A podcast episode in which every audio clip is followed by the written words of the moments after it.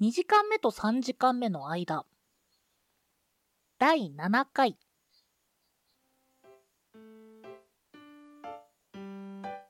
こんにちは、んごです。こんにちは、ケトバです。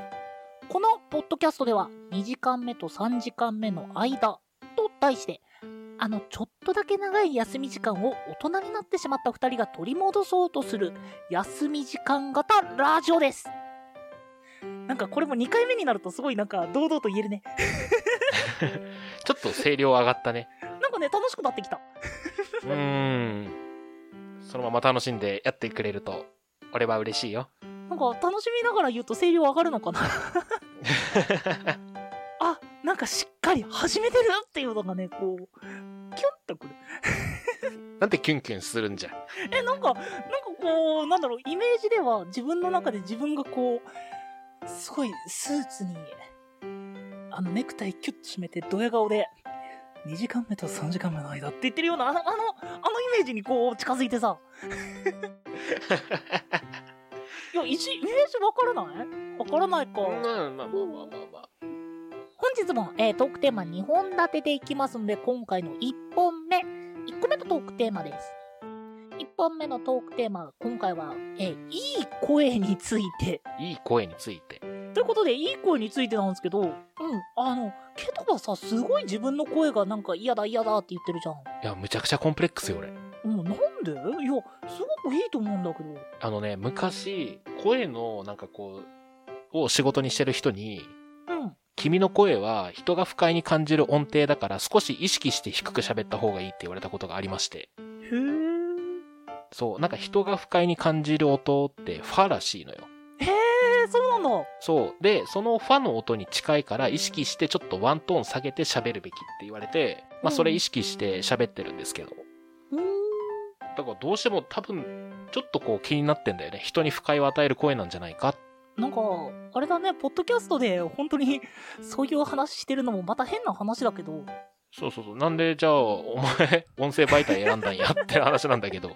いや、正直ですね、僕としてはケトバみたいに低い声だったらよかったのにって割と思うから、いや、うんごが声高いもんね。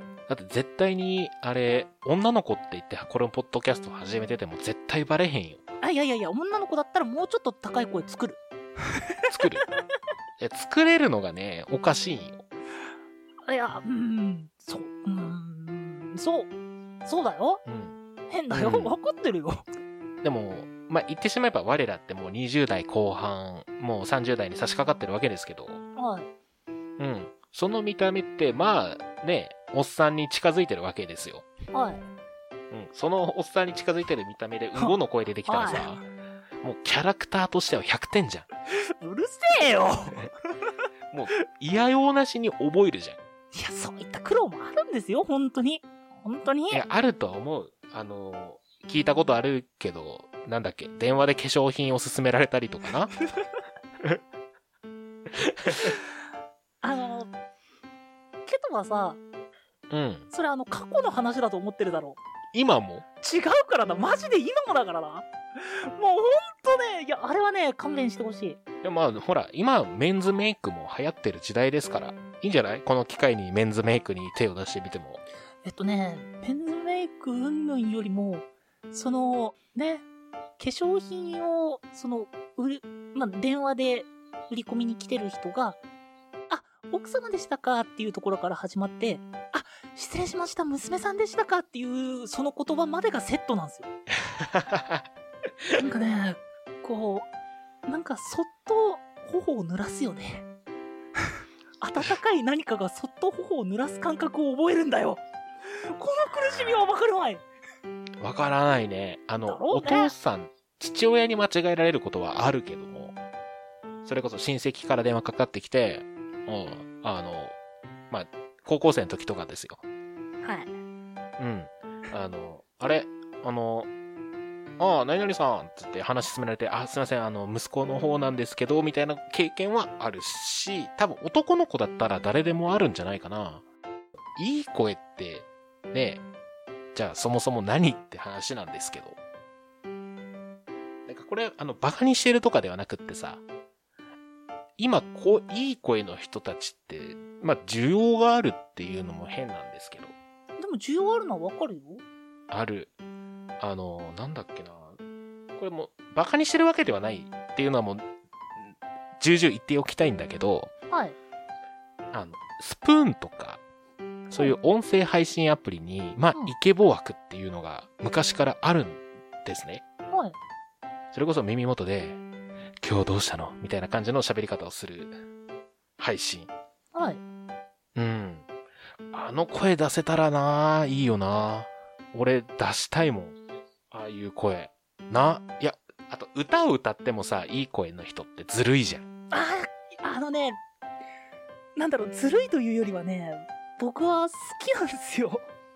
だって、んごはどう頑張っても高田組じゃん。この前は小林幸子さんがうまいと言われましたよ。やばいな。いや、でも、やっぱりね、あの、うん。男性の低い声の曲をきれいに歌える人ってね、マジでね、かっこいい。本当にもう、めちゃくちゃかっこいい。かっこいい。いいよねこの歌おうとするときに、えずみ、わおーってなるのが僕ですよ。プロレスラーやん。逆に、高い声のところになると、もう、水を得た魚のようにもう、はーって、なんやねんっていう声です。うん。ちょっとね、声はバグってるからね、んご。バグ言うな、バグ。まあ、いい声。いい声って、何なんだろうね。そう。僕もちょっと、あの、興味を持った時期がありまして、まあ、そうだろうね。ちょっと、なんとなくで調べてみてて、まあ、見たことと感じたことっていうのがちょっとごっちゃにはなっちゃうんだけど、はいはい。いい声なんて人それぞれっていう一言がありまして、うん。だって同じ声を聞いたとしても耳心地のいいと感じる人とか、逆にその、うん、この声苦手だなって思う人とかって、まあ、すごく、ね、バラバラだと思うんですよ。うん。で、さらにはね、もう今で言うんだったら逆にって言ってしまえば、もう、それだったらどの声だっていいじゃんっていう風になっちゃうと思うんですよ。うん。うん。もう、だからね、いい声、まあ、一言に、あの、いい声っていう風にカテゴライズしてしまったら、なんかもう、その人たちの努力を否定してしまいそうな気がして、僕はね、このいい声っていう言い方であれば、若干抵抗がある。ああ、僕の感覚ちょっと違うな。おおあのいの？い声って、いい声ってイケメンだねとほぼ同じ意味だと思ってて、あそう、生まれ持ったものを褒めてる状態。あ、うん。声優さんとか声を職業にしてる人はもちろん鍛錬の上でいい声になってる人もいるから、うん。そういう場合には、あの、素晴らしいね。素晴らしい声持ってますねっいい声っていうと、その本質を責め褒めてるもので、素晴らしいっていうと、なんかそれを声を習得するまでの努力を褒めてるっていう気分になれる。気分になれるっていうのも変だけど。はそういう意味で僕素晴らしいと思う声の人っていうと、あ。れだ。な、僕は大塚明夫さんの声がすごい好きで。努力して手に入れた声っていうね。うん。もともとあの人舞台俳優出身なのかな？確か。あの人の声好きだな、俺。まあ、うん。それは人気声優だからね。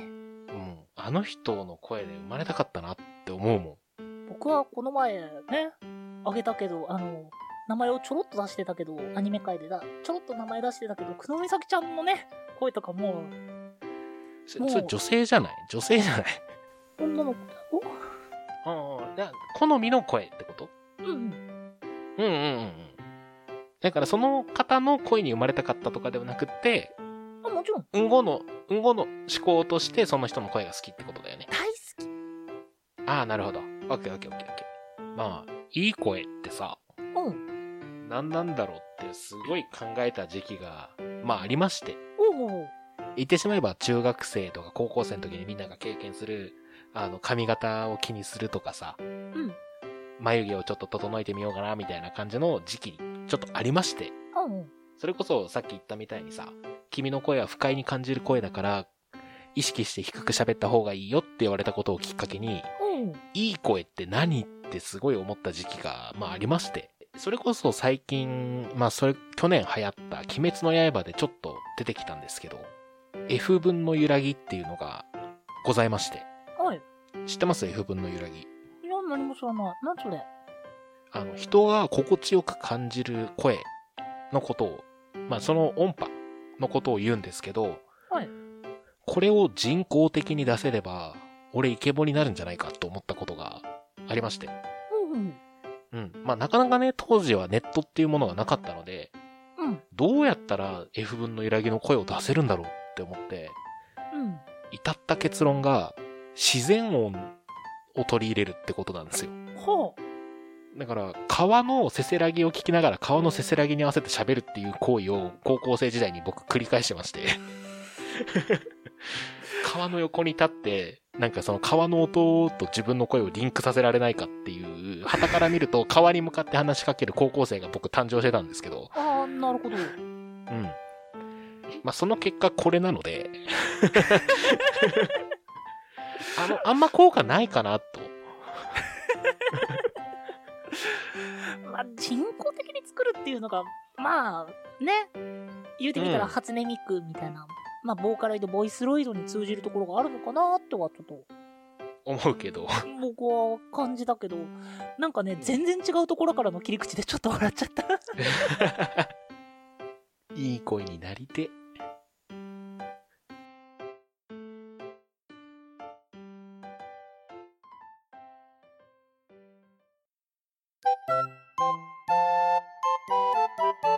ケトバン自由帳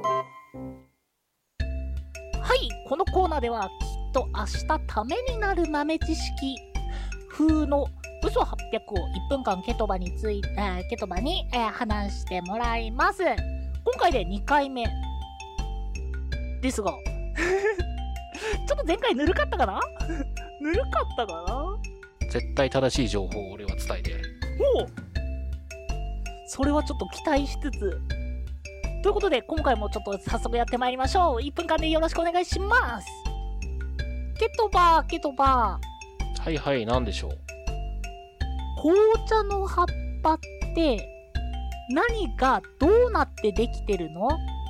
緑茶をの葉っぱをですね、発酵させてできたものが紅茶でございますね。はい。はい。もともとは、えー確か中国で取れるものを、えーインド経由で、えーヨーロッパに持っていくときにですね、船の中で発酵してしまったんですね。はい。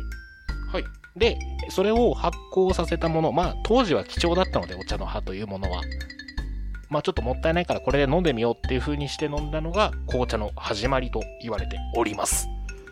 真偽はわからん。ありがとう、ケトバ 合ってた、これ。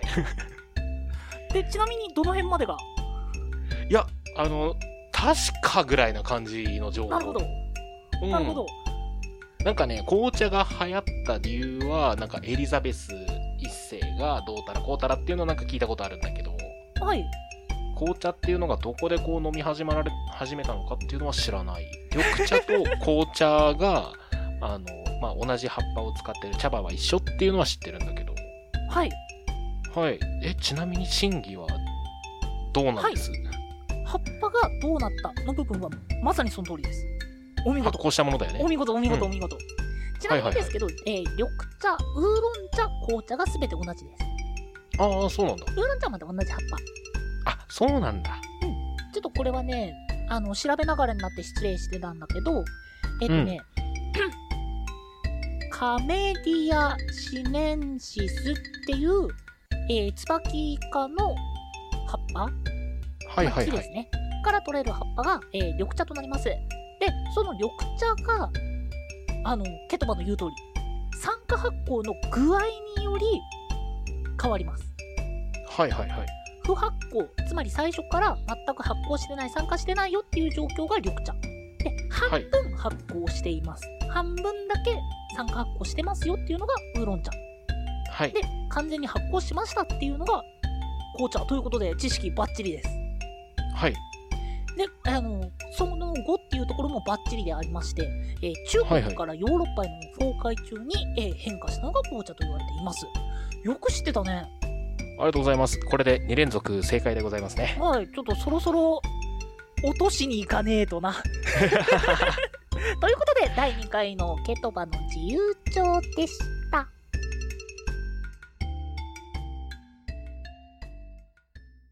いや、あのさ、はいこういっ。たコーナーでさ、ウェーイってやってややりたかったんですよ。やってやりたかったんです。うん、え、知らないの？って。うん。すごいドヤ顔で説明するケトバに、あの、半分笑いながら、いやいや、本当はこうですよって言いたかったのになんか本当に当てていかれるとなんか悔しい。ああ、これは H ですね畜生畜。生 H が勝ってしまいましたね。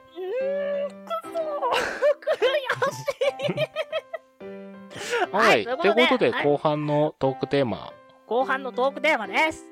はい。お洋服についてですね。はいはい。買ってない、最近。え、そうなの？なんで？え、あのね、僕、割と、その否定してるわけではないんですけど、GU とかユニクロの服を買わないで、うん。割としっかり、それこそ1着1万とか2万とかするものを買って、うん4、5年スパンで着るタイプなんですよ。で、その多分今4、5年内なんで、それこそ下着とか靴下以外は最近買ってないですね。えー、そうなんだ。うん。え、んごは買った？買ったよー。結構買ってるよ。あ、そうなんだ。おしゃれさん、まあ、おしゃれかどうかはちょっと、まあ、結局自分じゃわかんないところだからあれだけど、ハイカラさん？うん。あのね、多分そのケトバが言ってた僕は買わないけどのラインに入ると思うのかな？うん。あの、アベイル？アベイル？えっ、と、島村系列？あー、はいはいはいのはいはい。ところとか、あとこの前はね、福袋買った。あー、福袋。いいね、福袋。うん。割とね、僕は買ってる。うん。で、なんかほら、大学生の時のイメージってさ、あの、うん結構ケトバって、あの、服をよく月1くらいで買ってたんですよ。あー、当時はね。いや、だから、うん。割とケトバと言ったら服みたいな、なんかそういったあイメージがあったから、なんか最近買ってないって聞くと、へえ、嘘、どうしたの？病気？ってなりそう。なんあか、のあの、体格が変わったとか、そういうことでもなくっていうのはちょっとね、意外だった。あの、大学生の時って、古着が好きで、その当時。うんまあ今も好きなんですけど、その、すごい、僕の考え方として、若い子は古着、いいものの古着を着てる方がかっこいいなって思ってて、逆におじいちゃんは新品のブランド物を身につけてたらかっこいいなって考えがあって。そうそうそう。なんかあの、若い子が新品のブランド品身につけてると、頑張って買ったんだなって感が出るんだけど、うん。逆にその、ブランド品だけどすごい使い古されてるものを持ってたら、あ、この子大事に使ってるんだな、感が出ていいなって思ってた時期があって。うん。で逆に、年を取れば取るほど新品なのを買ったら、あの人年を取っても、服装に気を使っていらっしゃるんだなっていう感じになるかなっていう、若気の発想がありまして。若気の発想って。はいはいはい。今は違いますよ。今は違います。で、だからその当時はいろんな古着を買い漁ってた。うん。ですけど、うん。今は割と一品二品のものを大事に使おうっていう考えがすごい強くて、だから気に入った、なんかまあそこそこの服をなんか3000円4000円で何着も買うっていうよりは、あ、これはいいと思ったのを1万円2万円のものを買うっていう考えに近いですね。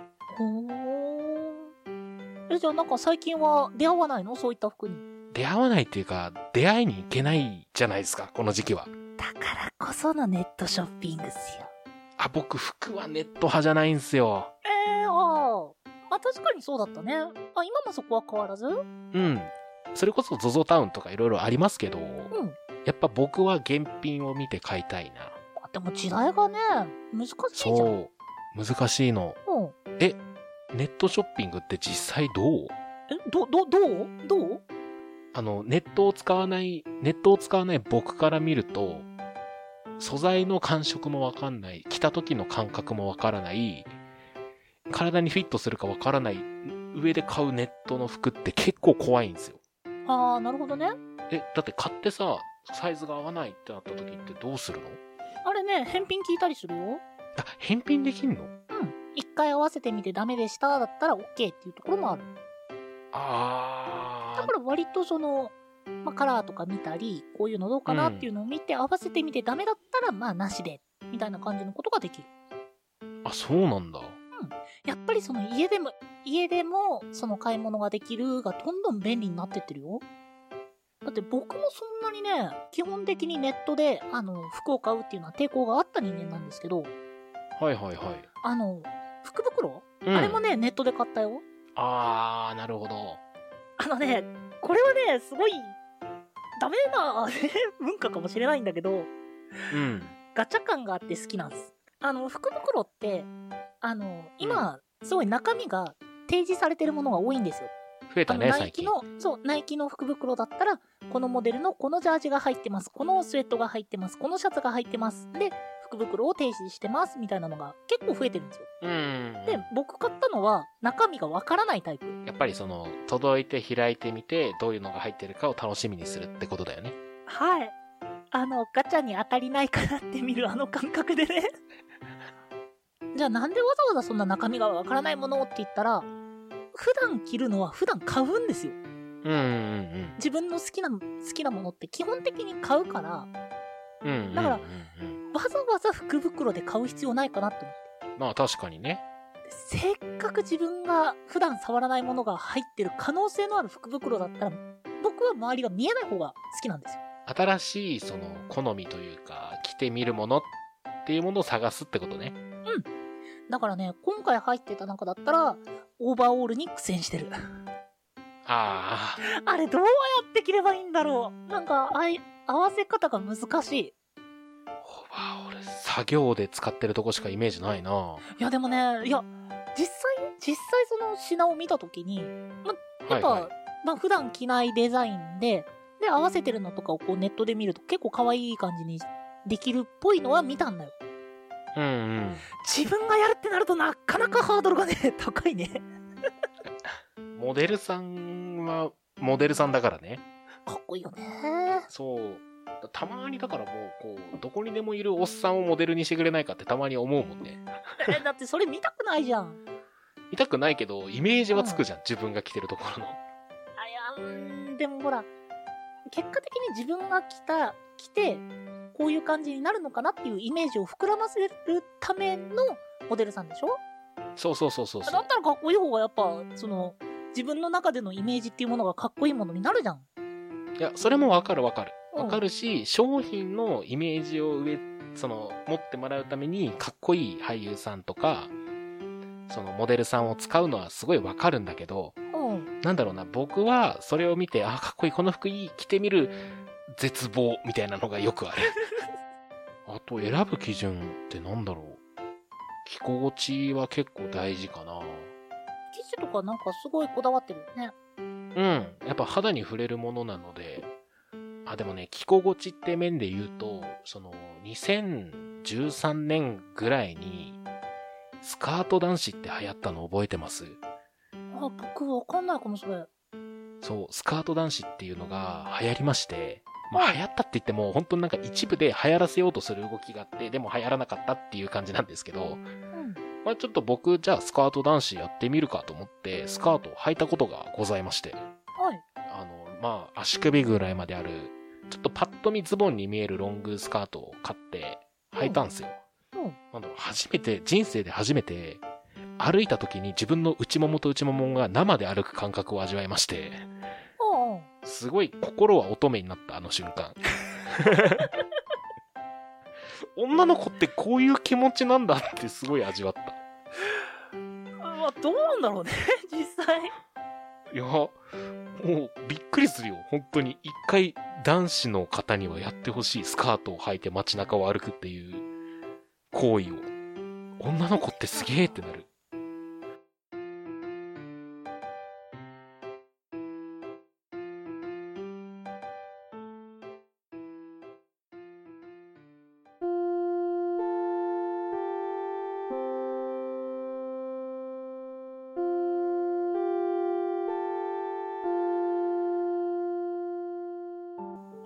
ということで、今回は声と洋服、それとお紅茶についてのお話をしてきました。